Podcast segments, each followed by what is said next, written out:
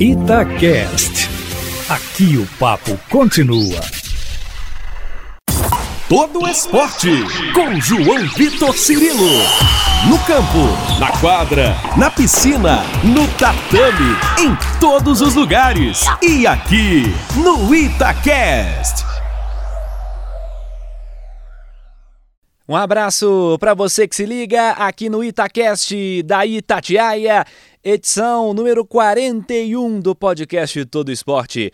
Desejando a você um ótimo dia, uma ótima tarde, uma ótima noite, você que nos acompanha em qualquer horário. Esta edição, uma edição especial, porque essa semana marcou a última volta no calendário pensando nos Jogos Olímpicos de Tóquio. Estamos a menos de 30 dias para a estreia do evento. Nosso podcast ainda ao ar nessa quinta-feira, dia 24 de junho, e a Olimpíada começa em 23 de julho, no Japão. E por isso hoje é uma edição especial. Vamos falar do nosso time, da equipe brasileira, que já tem 272 atletas garantidos, confirmados em esportes individuais e coletivos, algumas indefinições ainda, mas muita expectativa depositada sobre vários nomes. E para que a gente possa analisar a vida do time Brasil em Tóquio, eu recebo aqui no podcast um cara que, assim como eu, trabalha no futebol da Itatiaia, mas é um adepto de várias modalidades esportivas e as acompanha e analisa com qualidade também ao longo de vários anos e várias coberturas esportivas. Fala Emerson Romano, primeiro prazer poder bater um papo contigo aqui no podcast Todo Esporte. Estamos aí bem perto dos Jogos Olímpicos e é bom falar contigo sobre isso. Você que além de setorista do América na rádio também é conhecido como repórter polivalente, justamente por acompanhar e bem várias modalidades. Obrigado pela presença, Romano. Eu que agradeço, Cirilo, ter acompanhado aí o seu trabalho em cima do esporte especializado, do chamado esporte especializado, né? Que para quem gosta é apaixonante, principalmente para quem já jogou vôlei na escola, praticou o tipo de esporte e vem acompanhando. Não vou dizer há quanto tempo acompanho é, o esporte especializado, não, porque senão vou entregar a idade, viu, Cirilo? Mas o prazer é todo meu. É, não se preocupe, Romano. Digamos que já vão bons anos nessa. Ô, Romano, para a gente começar, eu quero saber como é que está a sua expectativa para os Jogos Olímpicos de Tóquio. Tóquio 2020 adiado para 2021, muita espera, muita ansiedade, mas os jogos enfim vão acontecer. Olha, eu tenho uma expectativa grande, viu, Cirilo? Principalmente para saber como serão esses jogos. Eles deveriam ter acontecido, como você disse, no ano passado, mas por conta dessa transformação que o mundo foi obrigado a passar, né? Por conta da Covid-19, é, eu tenho uma expectativa muito grande para saber como será a segurança desse evento. Não só segurança em termos é, é, de quando a gente fala da palavra mesmo, e até para quem nos acompanha, quando você realiza um evento desse porte, existe um aparato de segurança gigantesco, muitos agentes secretos, infiltrados inclusive, porque é um evento, é o maior evento esportivo do planeta Terra e grupos terroristas ali ficam de olho. Mas, na verdade, a segurança sanitária, né? O, Japão vivendo um embate muito grande, não, permi não vai permitir é, bebida alcoólica, vai ter que ficar sentado. Eu, eu, imagino mais ou menos assim um público robozinho, sabe? Um público bem robotizado com relação a isso. E tem uma curiosidade gigante, e pena que não estarei lá para ver, como será a questão na Vila Olímpica. É, Para se ter uma ideia, para quem nos acompanha, a Vila Olímpica, onde as delegações ficam, ela tem um, um centro que é uma área de convivência internacional e que os jornalistas credenciados eles têm acesso.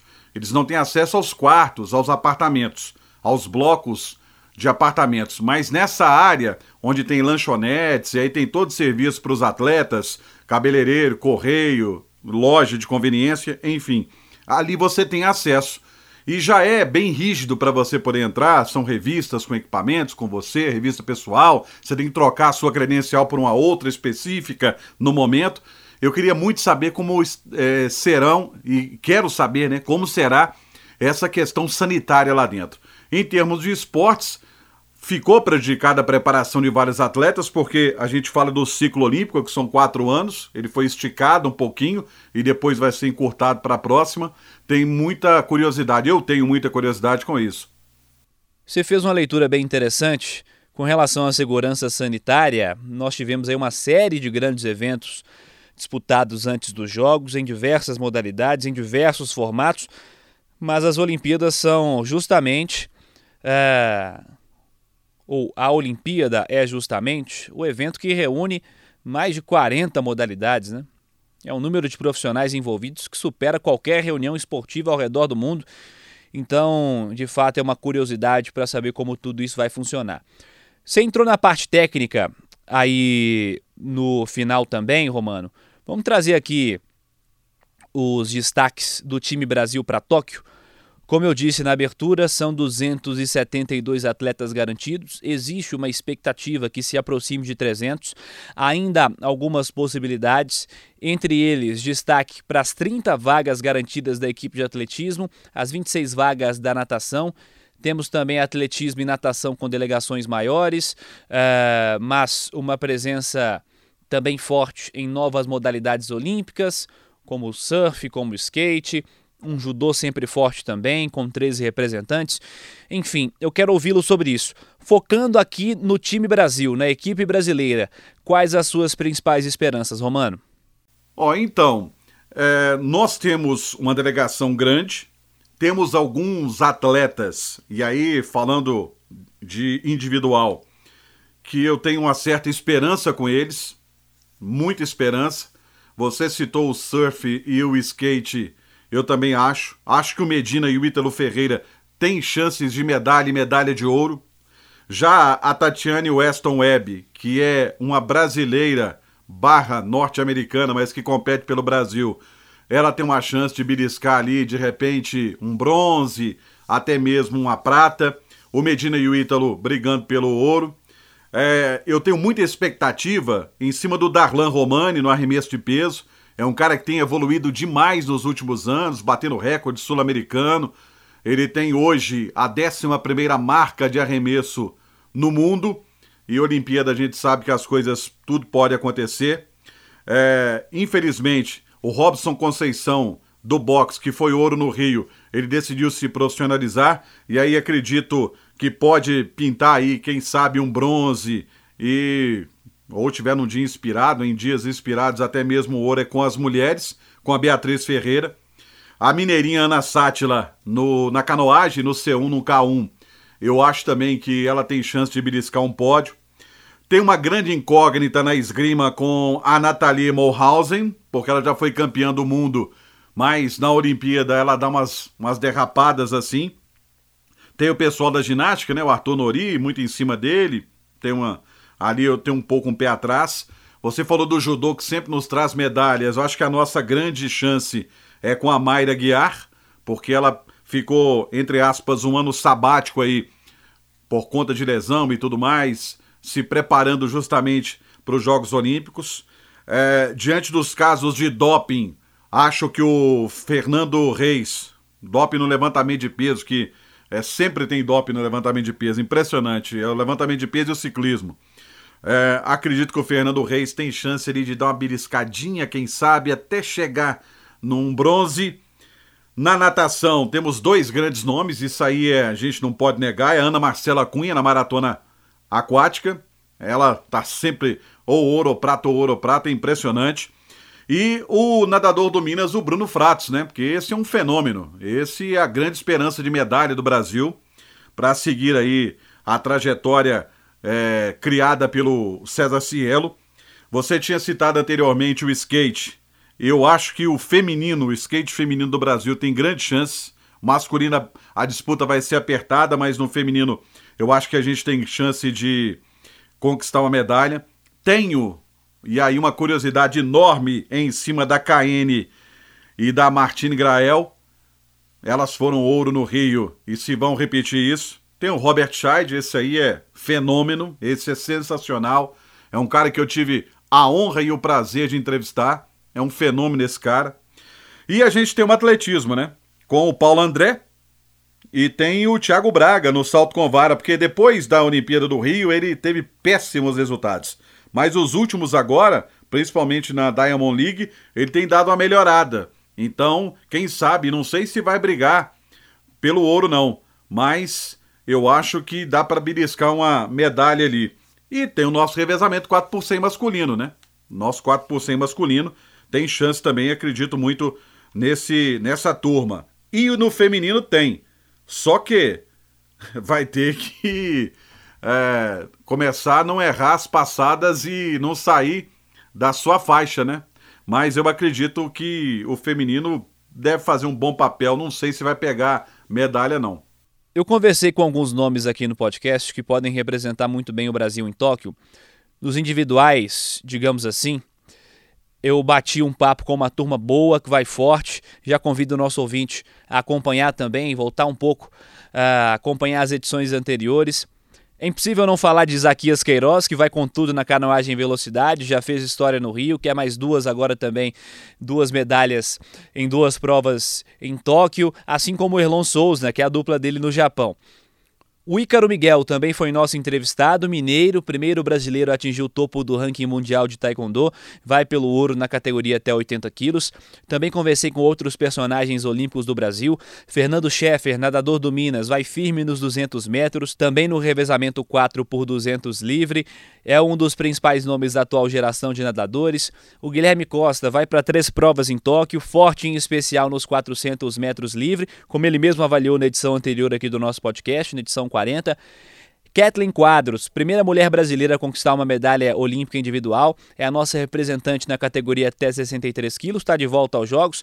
Ela foi medalhista em 2008 em Pequim, está de volta ao Oriente, né? Na lista de entrevistados do nosso podcast, também outros nomes. Vinícius Lanza, nadador do Minas, vai para os 200 medley. A Beatriz Gisotti vai para sua primeira Olimpíada também para disputar os 1.500 metros livre. Nos coletivos, sempre uma expectativa.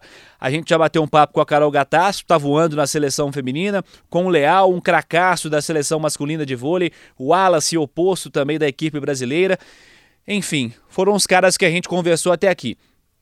Assim como você fez, Romano, vou acrescentar aqui alguns nomes também que eu acho que vão fazer bonito em Tóquio pelo Brasil, além desses que a gente entrevistou aqui no podcast, aqui no podcast Todo Esporte, alguns citados também por você. Citei as modalidades olímpicas, as novas modalidades olímpicas, né?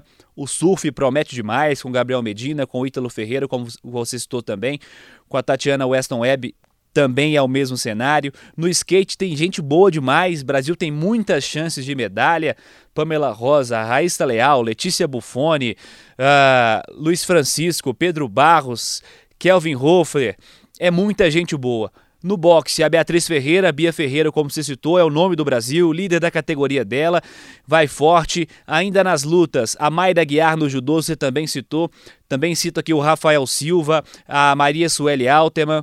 Na ginástica, os Artures, digamos assim, o Arthur Nori, o Arthur Zanetti a Nathalie Morhausen, vejamos se agora vai, né, Romano? A Martine Acaena na vela, o Robert Scheid sempre citado, Bruno Fratos na natação nos 50 metros livre, a Ana Marcela na maratona, o Henrique Avancini no ciclismo mountain bike.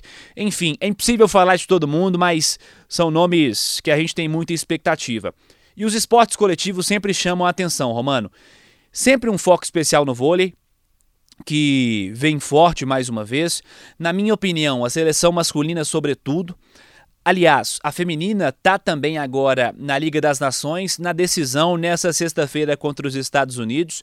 É, vejamos como vem também a seleção feminina para essa disputa, mas é sempre forte, é sempre tradicional. E falando em esportes coletivos, eu quero aproveitar sua presença, Romano, para nós que somos fãs do basquete, eu, particularmente, acho uma pena a ausência da seleção feminina dos Jogos depois de muito tempo muito tempo mesmo. Agora a gente aguarda a seleção masculina garantir a vaga pelo pré-olímpico a partir da próxima semana, desfalcado de alguns bons atletas que pediram dispensa. Acrescento mais um convite né, para o nosso ouvinte de acompanhar um papo de não muito tempo atrás com o ídolo Anderson Varejão, está nas edições anteriores também. Naquela época o Varejão ainda não tinha nem voltado a jogar, nem voltado a atuar e ele vai estar na luta pelo Brasil para classificar o Brasil aos Jogos. Romano, como é que você enxerga essa possível ausência do Brasil de um esporte que o país tanto consome como o basquete? Então, eu sou um grande fã do basquete, né? É, a minha geração ela conseguiu acompanhar a turma do Oscar, né? Oscar, Marcel, Gerson, que recentemente faleceu, infelizmente, é, Pipoca, Guerrinha, grandes jogadores do basquete brasileiro e que tiveram aquela façanha no PAN de Indianápolis de ganhar dos Estados Unidos lá dentro, né? E depois disso, o Brasil foi, ao invés de servir de incentivo, de buscar algo a mais, o Brasil foi degringolando ali no, no basquete é uma situação que não é fácil, Cirilo, porque é um trabalho de reconstrução, né? Ah, Para você ter ideia, a seleção feminina ela está passando por uma, por uma reformulação muito bem feita pelo José Neto, que é um dos melhores treinadores que nós temos hoje no Brasil. Recentemente foi até bronze na Copa América, venceu o Canadá em duas prorrogações. Tem boas jogadoras, jogadoras jovens, que precisam de bagagem, precisam de lapidagem, mas o interessante, nós temos muitos jogadores nas universidades dos Estados Unidos. E esse trabalho do Zé Neto de pinçar essas meninas que estão, muitas vão naturalizar, para você ter ideia. É, essas meninas no high school, que que chama lá nos Estados Unidos, e também no basquete universitário, que são brasileiras. Então, muito importante isso. No masculino, eu acho que nós perdemos tempo com o período do manhã, e não até por culpa dele, ele tem uma parcela de culpa, mas por culpa da Confederação Brasileira de Basquete. Ela perdeu o bonde da história, muitos jogadores não quiseram atuar, pediram dispensa da seleção brasileira, isso é muito triste. O Petrovic, ele chegou trazendo um basquete diferente, que é o basquete europeu, que é o basquete mais dos Balcãs ali, da antiga Iugoslávia. Então ele traz esse basquete diferente, que é um basquete mais aguerrido, né? É um basquete mais. Não é nem a escola argentina, nem a escola norte-americana, é até uma escola própria, é muito bacana isso. E ele está é, revivendo nos jogadores o desejo de servir a seleção brasileira, né? A gente está passando por uma transformação assim. A gente está passando uma troca de bastão, né? Por exemplo, Leandrinho, Marquinhos, Marcelinho, que se aposentou, passando bastão para outros jogadores. Ele tem encontrado jogadores. E acho muito legal também, tem jogador brasileiro, novato, saindo daqui para jogar na Argentina, que é um basquete muito mais forte do que o nosso. E é muito triste o nosso basquete não estar nos Jogos Olímpicos de Tóquio, não ter conseguido a classificação. Mas acho que está servindo de lição. Acho que o Brasil está aprendendo que tem que sair do zero e começar a trabalhar. E internamente também, acho muito legal essa saída de polos de basquete no Brasil. Era muito polarizado em São Paulo, um pouquinho no Rio de Janeiro. Hoje a gente já tem equipes espalhadas, né? A gente tem o Sampaio Correia, tem o Esporte Recife trabalhando com o basquete, o Minas que fez uma ótima liga também. Então acho que isso pode pode ajudar e muito o nosso basquete a quem sabe no futuro colher os frutos. Não pode parar, tem que continuar esse trabalho de reformulação do nosso basquete. Ótima análise, Romano. Nossa seleção masculina vive realmente uma reformulação forte, importante, impactante. Vamos até aproveitar para passar a programação do pré-olímpico. Brasil buscando essa vaga nessa competição para os Jogos. Terça, dia 29, estreia contra a Tunísia, às três da tarde, hora de Brasília. Na quarta, desafio contra a Croácia, que cediu o evento, inclusive. A outra chave tem Rússia, Alemanha e México. Dois primeiros de cada grupo vão para as semifinais. Vejamos quem vai se classificar para os Jogos Olímpicos. Romano, obrigado mais uma vez pela presença. Aproveito para convidar o pessoal para acompanhar o seu podcast também, o Acredita América, aqui no Itacast da Itatiaia. Seja sempre bem-vindo. Muito bom falar com você, Romano. Eu que agradeço, Cirilo. Obrigado pela oportunidade de sair do meu lugar comum, né? De falar de futebol, falar do esporte especializado que eu gosto tanto, que me apaixonei desde criança, né? Isso me levou a, a Olimpíadas. Então, valeu demais e quando precisar, estamos às ordens. Valeu, grande Emerson Romano. E essa foi a edição 41 do podcast Todo Esporte. Agradecendo a você que esteve conosco em mais uma edição. Siga participando pelas redes sociais da Itatiaia, twitter.com.br Itatiaia, instagram.com.br Itatiaia Oficial Pode ser pelas minhas redes sociais também, twitter.com.br João Vitor Cirilo, instagram.com.br João Vitor underline Cirilo. Semana que vem tem mais podcast Todo Esporte. Um abraço para você e até lá. Você ouviu Todo Esporte com João Vitor Cirilo. Seu esporte preferido passado a limpo.